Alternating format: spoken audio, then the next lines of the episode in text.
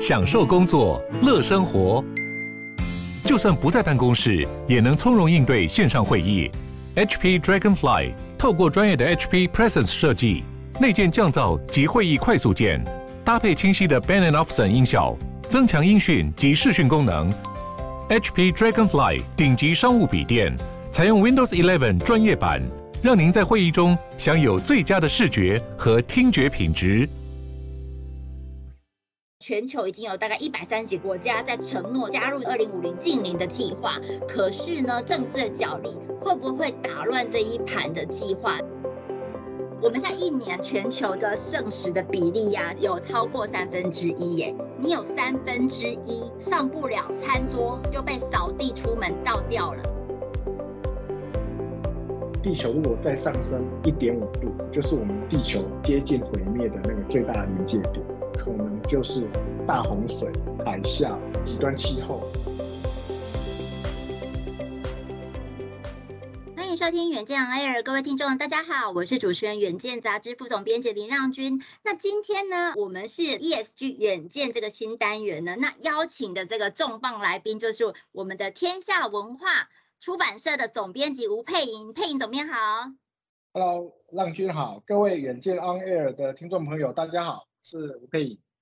好，佩颖大哥，那我们今天呢，这个 ESG 远见的这个单元呢，它除了是我们远见 On Air 的新单元之外呢，其实我们在五月的时候，我们也才刚 launch 了 ESG 远见的全新频道，所以大家只要搜寻 ESG 远见，就可以找到我们全部的 ESG 相关的内容，以及就是现在在台湾以及全球的近零进度的一个盘点。那今天呢，就邀请到配音总编来呢，其实就是要帮我们介绍一本非常棒、值得读的好书，叫做《OKR 实现净零排放的行动计划》。那这一本书呢，是天下文化刚刚重磅推出嘛，哈。那我知道说，这其实 OKR 啊，其实我就听到一个关键字哈，它其实是这几年呢，我们企业经常使用的一个绩效管理系统，包括像 Google 啊、三星啊，他们都有在用。那这一本 OKR 近零排放的行动计划这本新书的作者呢，第一作者就是 John Doer，也就是之前的天下文化二零一九年出的 OKR 做最重要的事的同一位作者哦。那所以可不可以先请佩影大哥哦，帮我们介绍一下 John Doer？大家都说他是一个传奇创投家，那究竟呢他的背景是怎么样？那他这一次呢，为什么又要写这一本 OKR 的近零碳排相关的书籍？好，谢谢浪君。浪君刚介绍的这一本新书哦，OKR 实现近零排放的行动计划。在这本书之前呢江都尔也写了一本 OKR 做最重要的事。那刚刚让均有提到说江都尔是谁？我简单跟大家说明江都尔其实在最早最早，他是一个工程师，大概在一九七零到八零年代，他在 Intel 工作。那那个时候呢，他跟 Intel 的创办人 Andy Grove 一起工作，他学到了一个，他觉得是应该说 OKR 是一套个人跟团队都可以使用的绩效与目标管理。它跟 KPI 有一点点不太一样，待会我跟大家先解释什么叫 OKR 跟 KPI 的差异。我现在先跟大家解释 OKR 是什么。呃，OKR 其实我们把它拆解，它就是两个英文的缩写，一个是 Objectives、呃，就是我们的目标，另外一个是 Key Results。中文我们把它翻成是关键结果，所以我们可以细把它翻译成 OKR，就是目标与关键结果。那目标与关键结果这个词呢，我如果再进一步的简述，那什么叫做目标与关键结果呢？我用最简单一句话来归结，就是做最重要的事。那我刚才讲到江都尔，江都尔他原来是一个工程师，他是工程师的思维，所以他也在思考，就是说一个公司里面。每天都有这么多事要做，可是是哪一件事才是最重要的？在 Intel，他们最早期就是用了这一套，先设定一个你的目标 objective，你的目标是什么？然后呢，再找出，因为你要做到这个目标可行性的关键结果，你要把它列出来。譬如说，他为了要做 A 这个目标，他每一天要做哪些事情才能够达到 A 这个目标？那他学了这一套之后呢？他就开始推广到细谷的高科技的产业，然后用来提升个人跟组织的工作效率跟团队的文化。但我觉得佩影大哥刚才提示的很好，就是 John Doerr 他其实是工程师的背景，所以他做每一件事情他都要可操作，就是说他一定要目标跟关键结果是要环环相扣的。他有点像是 Think Big，就是有个大目标，但是 Start Small，就是说关键结果是一项一项列出来的，你拆解开来做，你其实并不会觉得太难嘛，对不对？那所以他把这个 OKR 这样的一个概念。竟然就放在一个超级大的一个全球目标，也就是说，我们二零五零年要达到全球的近零碳排这个浩瀚无穷的大目标里面。所以，他这本书到底在写什么啊？好，诶，这个书啊，我很喜欢他这个书的开头。嗯，他开头谈了一个很重要的一个概念，嗯，就是我们这一代人做的事哦，我们这一代人要解决，什么意思呢？哦，作者他有提到说。他在看二零零六年的时候，他在看到美国前副总统高尔拍了一个气候危机的纪录片啊，不愿面对的真相。对对，对，他女儿啊，就十五岁，就是 John Doerr 的女儿。看完片子之后，大家分享啊，看完心得。他女儿举手站起来分享，他说他看完这个纪录片之后，他感到很害怕，也很生气，因为他女儿只有十五岁嘛，所以他觉得现在这一些地球的气温一直往上升。然后造成了这些气候异常、极端气候的问题，他认为这是你们这一代人造成的，所以呢，老爸你们应该好好的解决这个问题。这个其实给江都尔很大的 shock。其实江都尔现在的想法就是，他有一个持续性哦，简单说哦，就是如果从高人那部片子来看哦，地球的温度不断的上升，这当中其实他用工程师的这个思维，他去想了，他认为这应该是碳排放的问题。其实这个也是所有科学家告诉我们。二氧化碳的浓度越来越高，其实这也是地球温室效应、气温不断上升的一个问题。在这当中，他就想，那如果我把碳排这件事情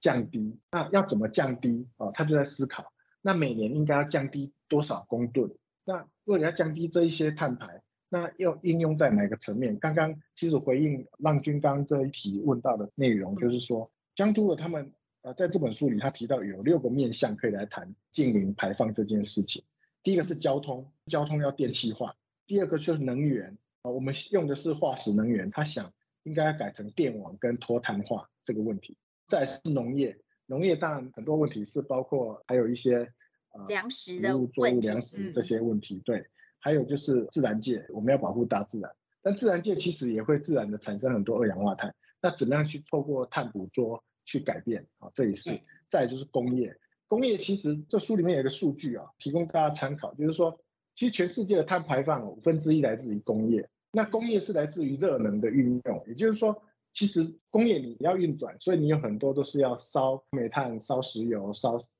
你要透过这个热能，透过可能有些工业内容里面它需要一千度或两千度的这个热能去达到它要制作的那个商品，所以呢，工业呢基本上占了五分之一。这个在碳排放里面，它是相当重要的。江都尔他就从这六个面向，在这本书里面来谈。对，所以我觉得他很 smart，因为其实呢，他就发挥工程师的精神，他把数字呢算出来，就是他首先算的就是说，我们每一年哦，这是全球的这温室气体的排放到底是多大？大家可以想象吗，就是一年排放五百九十亿公吨的一个温室气体哦。那所以呢，他就去拆解说，哦，这五百九十亿公吨里面呢，我大概呃能源可能里面就占了四成，是两百四十亿公吨等等的，他就一项一项算出来，所以呢才会有刚才佩颖大哥说的，就是说他聚焦出六个项目，包括从交通、能源、粮食，然后自然，还有工业以及碳清除的这样的六个领域里面去分别达成目标。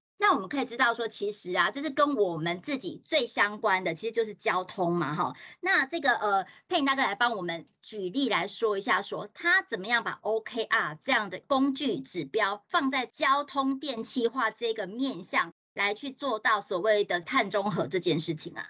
嗯，我们已经开始进入到这本书的一个核心啊。那我们来复习一下刚刚我们讲的 OKR 的定义。那 O 是什么？O 就是一个目标 （objective）。如果用交通运输，如何把交通碳排的问题给解决？江都尔提到，他说我们设定的目标就是我们的 O，在二零五零年前啊，就是二十八年后，交通运输业的碳排放要从八十亿公吨减到二十亿公吨。如果要做到做这个目标的时候，我们的关键结果是什么？啊，就是所谓的 KR 是什么？对。那在这本书里面，John Doerr 有列出了六个关键的结果。这六个结果就是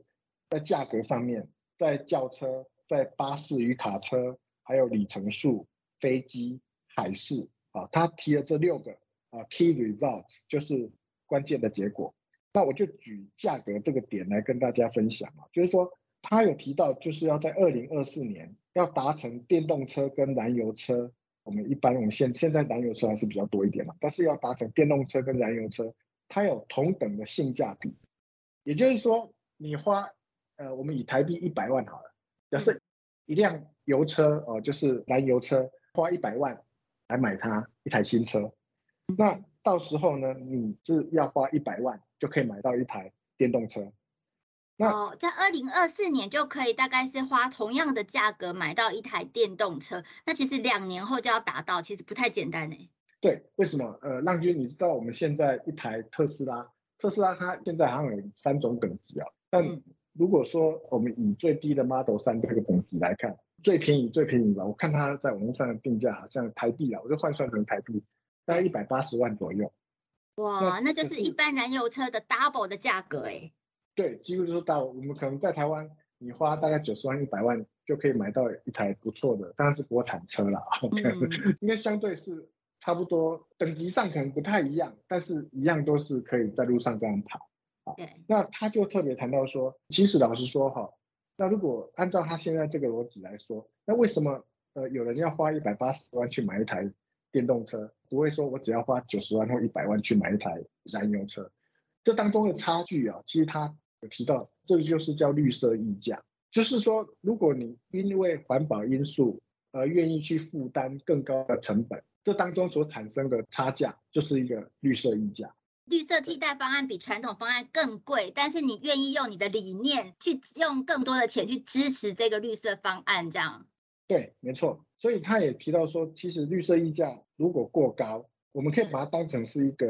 KR，就是 Key Result 的一个指标了，嗯、就是说。如果这个指标呢，这个落差越大，啊，这个溢价的落差越大，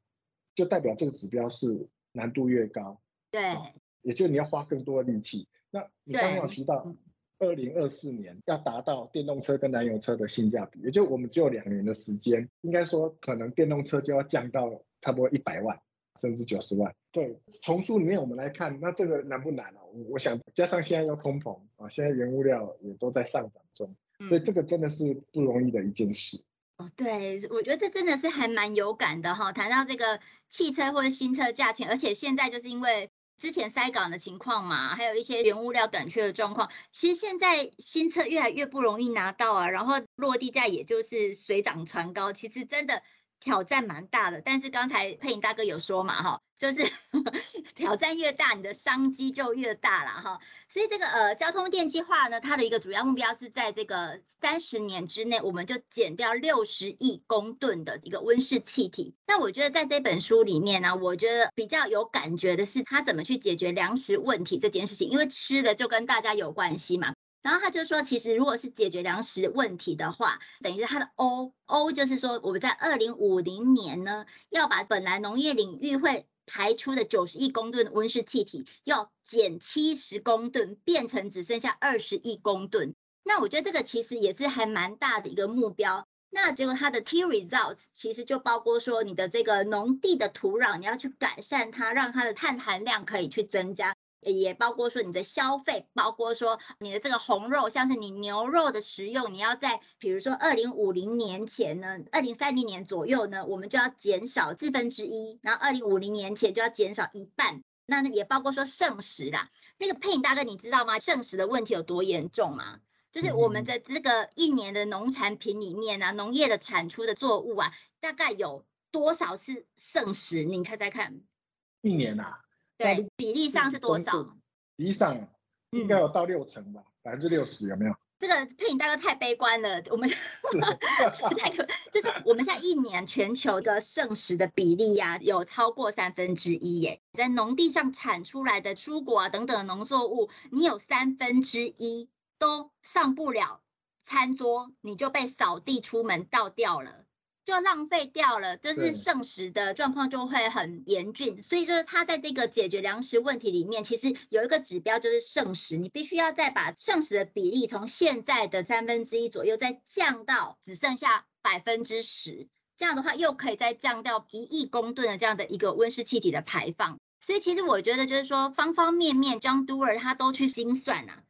然后就是把所有的这个问题啊列举目标跟他的 key result 这样。那但是呢，我不知道说佩影大哥你在看这一本书的时候，会觉得说他这样很天马行空，或者是这个是他个人比较一厢情愿的一个计算吗？呃，其实我并不觉得，因为我们刚刚讲到，因为这个书是用 OKR 的方法来做到净零排放这件事，嗯、那 OKR。其实有一个很重要的，我刚刚提到说它是可被执行的之外，它其实有一个你在执行 OKR 这套方法的时候，它会特别提醒我们，尽量的用量化指标来看事情。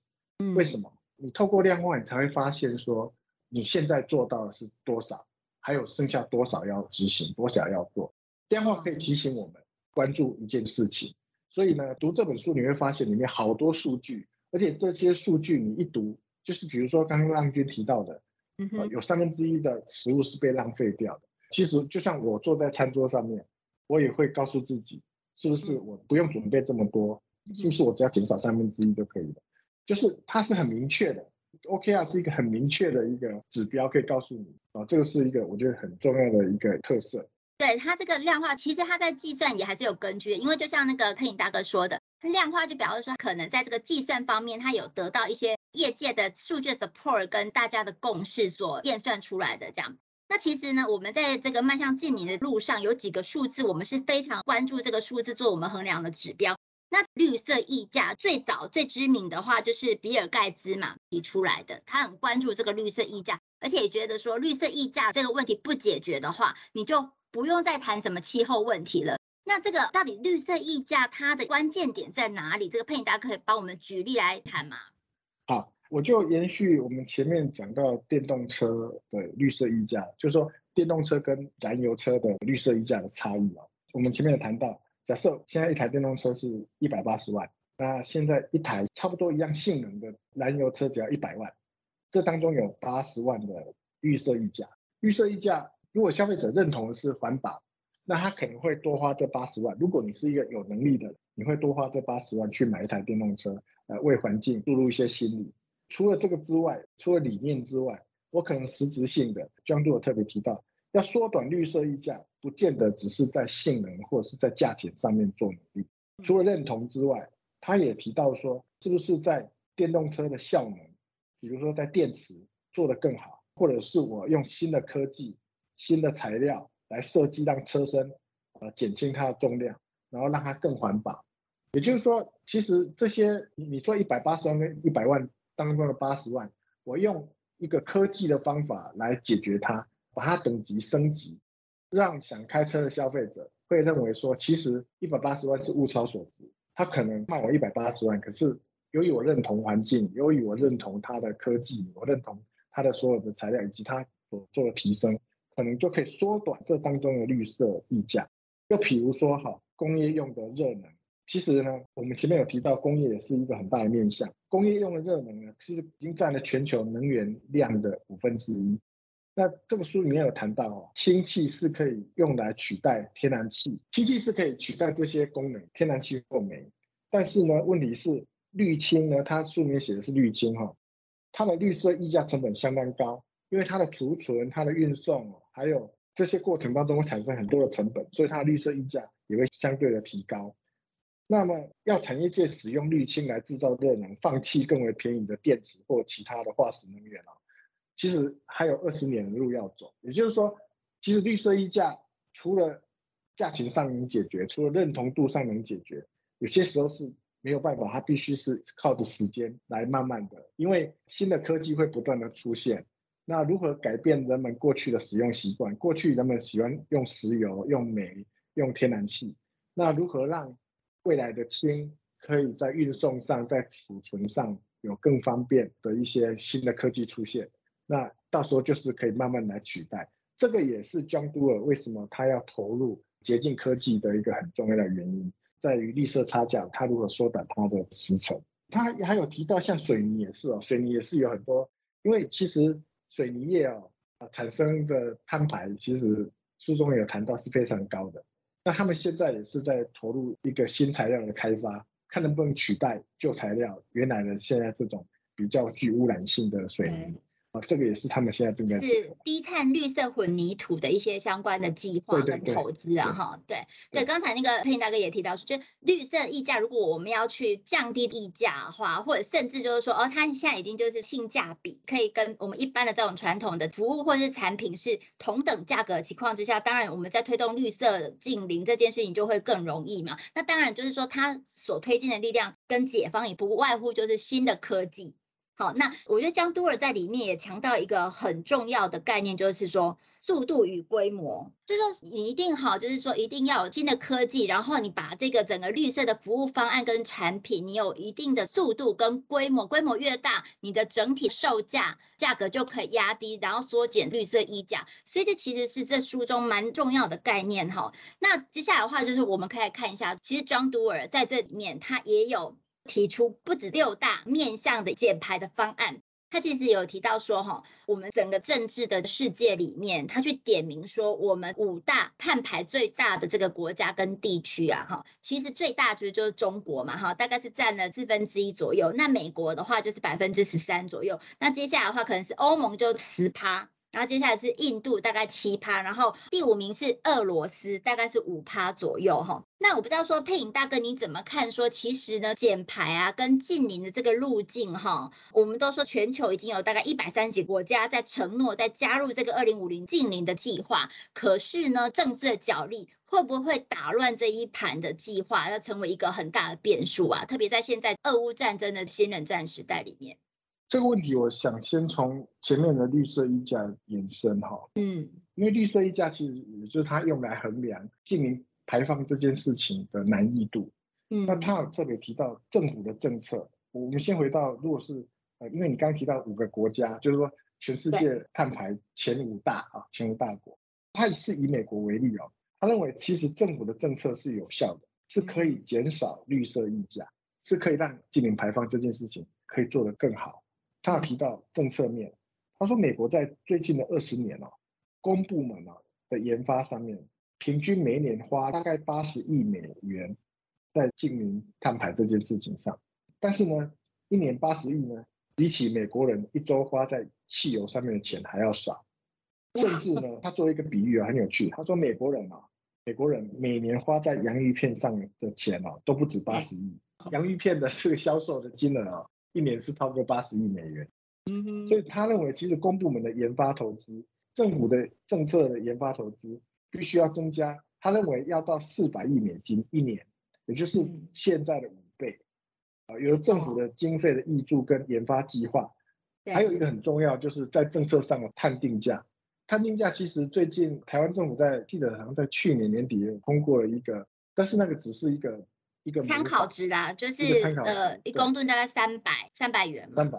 对对，业界可以接受的，嗯，对，在书中呢，江都伟也提到，他觉得合理的，现在开始定的话，一公吨大概五十五美金，大概比三百、嗯、差不多也是三百元台币左右，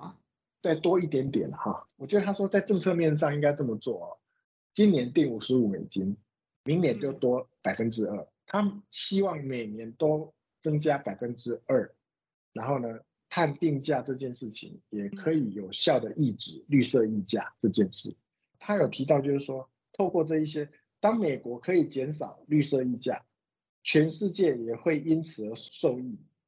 所以他有特别提到，因为美研发的能力是世界最强的，所以如果从政府面带头来做这件事，从政府一直到民间带头做这件事，包括你刚刚提到那五个国家，如果大家在自己的国内都能做这件事。那当然，这个世界距离姜都尔讲的二零五零净零排放这件事就会越来越接近。然后回到你这个问题的本身，你刚刚提到就是说还有很多外部干扰因素啦。刚刚讲的是国家内部，以美国为例，可是现在不管是乌俄战争啊，还是比如说中东石油国家，他们对于这件事情，对于净零排放是不是这么支持？还有全世界大家都有不同的意见。那人类怎么样去共同面对？其实。如果回到这个书最前面讲，其实地球如果再上升一点五度，就是我们地球接近毁灭的那个最大的临界点，看起来是很可怕的哦。其实接下来上升了一点五度之后的接下来，可能就是大洪水、海啸，还有一些极端气候。当这些一直来临的时候，所有的作物、一切的时钟都打乱，其实地球就慢慢会接近毁灭的那个临界点。那刚刚你问到这个，就是战争的问题，这些外部干扰的问题，其实可以来拿一件事来做比喻哦，就是疫情。其实我们刚刚前面有谈到说，如果疫情来了，通常一个疫苗我们要研发好，需要花十年的时间吧，甚至二十年都有。但是这一次我们面对新冠疫情，科学家们、各国政府。大家齐心努力，还有世界卫生组织，大家一起来把这件事情找到一个新的解法。很快的，我们做出了从 BNT、AZ、莫德纳这几个大的疫苗，他们都在一年内就做完了。对，像 AZ 从这个研发到施打就一百零四天呢，很厉害。那详情可以看这个天下文化出版的这个疫苗专书四本专书。呃，谢谢谢亮君。其实一年内他们就做完，本来十年要做的事。对。甚至是已经做到量产，然后可以送到每个人施打，就每家医院，然后大家可以来打。那假设我们用这样子的心情来面对净零排放，我们是不是要到达二零五零这个路程上，是不是会变得更快？我觉得这当中就是回答你刚刚这个问题。就这个书里面其实也有谈到啊，人类的创意、人类的想象力、人类的执行力，其实是远超乎我们自己的想象，我们是做得到的。我们要共事，也要这个病视感，然后有大家一起往同一个方向前进呐，哈。所以，我们在这个避免极端气候之前，要先避免极端政治。张杜尔在里面有提到，就是说，比如说像以美国为例啦，就是之前川普他不是气候变迁的怀疑论者嘛，所以他上任之后，他就把奥巴马之前的一些洁净能源法案呐，然后再生能源的推动计划，全部都已经冰冻起来，或者是撤销。那一直到这个拜登上台之后，才又陆陆续续的补进度、追进度这样，所以其实政治也是很大的一个议题。那当然，John Doerr 也是蛮乐观的，就是会觉得说，结合这个民间呐、啊、企业的力量，其实我们可以把整体的 OKR 下的近邻的这个实施的路程顺利的推动。那他其实有一个很经典企业全球实践的方案，就是贝佐斯他怎么样去带领 Amazon 跟他的供应链去打团体战的一个故事，哎。对，他在书里面有提到，他有去访问贝佐斯。那其实他们都是在美国，他们都是很好的朋友。他有特别提到贝佐斯很自豪，因为贝佐斯另外出了两本书。对，这两本书谈的是他在 Amazon，一个是在十年前，在一九九零年代创立 Amazon，一直到二零一零年。然后后面第二本新传是谈二零一零年之后，他又如何做了一个新的创新跟改变，让亚马逊又再一次的迭代，然后往前。那他很自豪，他自己是气候行动的理想榜样。你可以想象，就是说，不管是亚马逊的云端，因为他在那个呃云端那一块，其实也蛮多获利。这代表的其实他是一个用电的大户啊。对，他自己都是能源消耗的大户。对，那他自己有做了一个承诺，就是二零一九年，他做一个承诺，就是在二零三零年，他要完成百分之一百使用的再生能源。就二零三零年是百分百他。公司以及跟它相关的公司，它都要使用再生能源来做。就等于是说，比我们二零五零近零还要提早二十年呢。这果然是全球首富的底气哦！对，没错。然后呢，他现在呢，我记得看到书里面有提到，就是说他宣誓是二零三零，一九年讲的时候是三零年要达成百分之百使用再生能源，但是目前有望在二零二五年就达到这个目标，也就是他提前了五年。那对亚马逊来说，哈，除了他自己达到这个目标之外，他也投资了电动车，呃，新创公司叫雷维恩，他买了十万辆的电动车来投入他自己的运输车队，就是因为很多时候他要物流嘛，哈，这个物流体系都电动车啊。对，没错，而且他还共同发起了，就是他把创建了这个亚马逊的这个购物平台，所有的厂商都找来啊，他发起了一个叫气候承诺的企业运动。他就呼吁所有来参与签署这项运动的公司跟亚马逊一起在二零四零年达成净零排放。我们先前面讲到是二零三零是百分之百使用再生能源，那二零四零就再过十年后，它要达成净零排放，也就比这本书的二零五零更提早了十年。哇，那目前响应它的哈，这些品牌其实大家都知道，高露洁、百事、纯品康啊、多利多滋等啊，很多公司就他带领着大家，他不止亚马逊自己做之外，他也透过他自己的这个购物平台，找了很多厂商一起来做。这个也是 John Doerr 特别提到的。其实如果能够让财新的前五百大都能够宣誓在二零四零年实现净零排放，那如果做到这个点，他相信呢，其实大家距离二零五零年净零排放就会越来越快。那他在书里面有提到，就是最重要就是找出商业领袖来登高一呼。那书里面提的是 Amazon 贝佐斯这个例子。那我相信，其实 John Doerr 的这个影响力啊，影响的人应该是会越来越多。对，对对对，因为其实 Amazon 它就是一个全球最大的一个通路商嘛。我们用暗黑版的解释，就是说通路商就是去施压给品牌商，对不对？然后品牌商再去施压给他的供应链。对，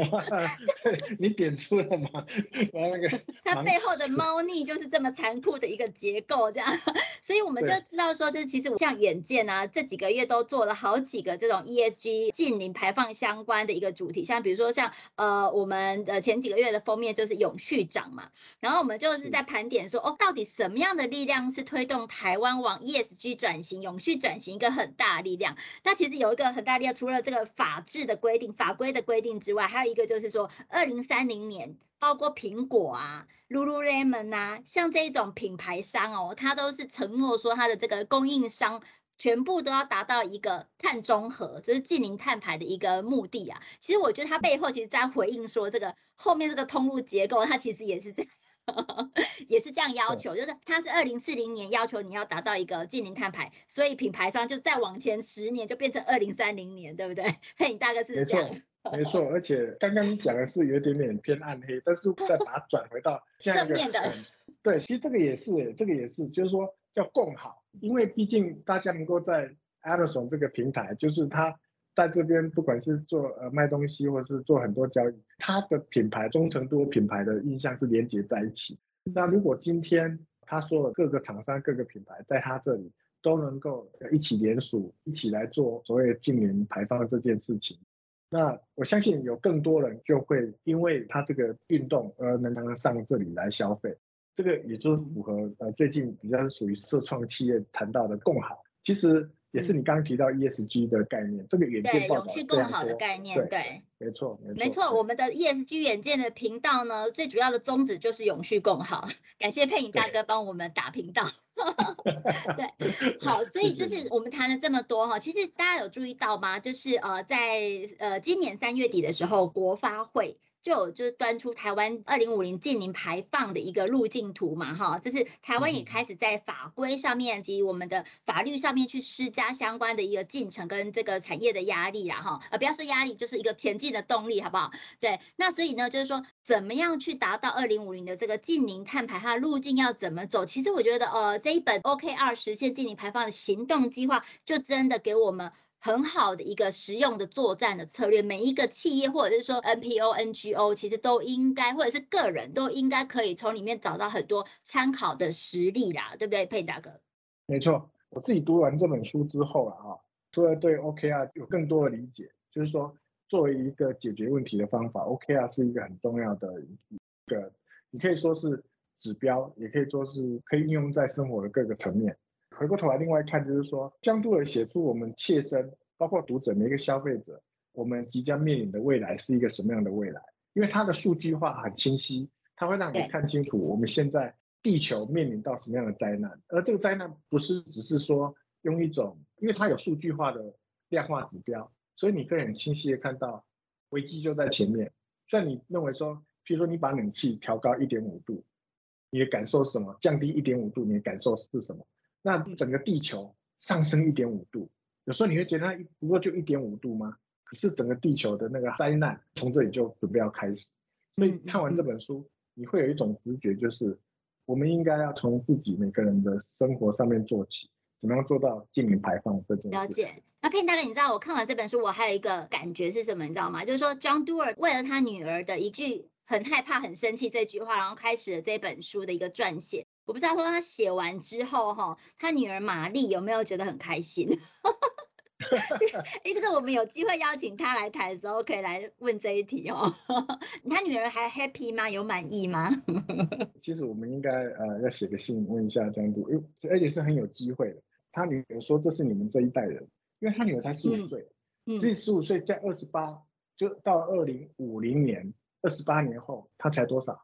四十三岁吧。中间分子，对对对。对，他就换成那一代人，他们这一代人。所以，我们这一代人是不是应该要把我们对地球的污染做一个呃，我觉得从江督的这本书你也可以看到，就是说他已经很清楚告诉你，五百九十亿万公吨就是你要去处理的碳排的问题，就是你每年就要处理这么多，那你怎么去做？到了二零五零年，我们如何把一个洁净的、干净的地球交给我们的下一代人？啊，这个是就是这一本书呃要要谈的。其实江都的年纪也蛮大的。记得他有七十几岁了，所以我还蛮感动的是说他自己这么努力在做这件事。嗯，没错，而且我说现在这个下一代的愤怒，确实就我们这一代应该要处理的，要不然的话就会。衍生出创造出更多的这个气候少女嘛，就是那个瑞典少女，就是她其实她其实就是因为这个愤怒，才开始从气候罢课一路以来，就是延烧下一代对于这一代人的一些相关的气候措施的一个指控啊。哈，我们希望不要再有更多的气候少女啊。哈，我们就是这一代就好好的把这个事情解决完。那今天非常感谢这个佩颖大哥。啊，谢谢谢谢安君。对，那如果说大家呢想要了解更多的细节，可以来参考我们这个远见 Air 资讯栏的连接。那也当然要到天下文化网站上面，或者是直接去书架上去买一本新书《OKR 实现净零排放的行动计划》。那今天也请大家持续的每周锁定远见 Air，帮我们刷五星评价，让更多人知道我们在这里陪你轻松聊产业国际大小事。下次见，拜拜！谢谢佩颖大哥，谢谢大家，谢谢张军，拜拜。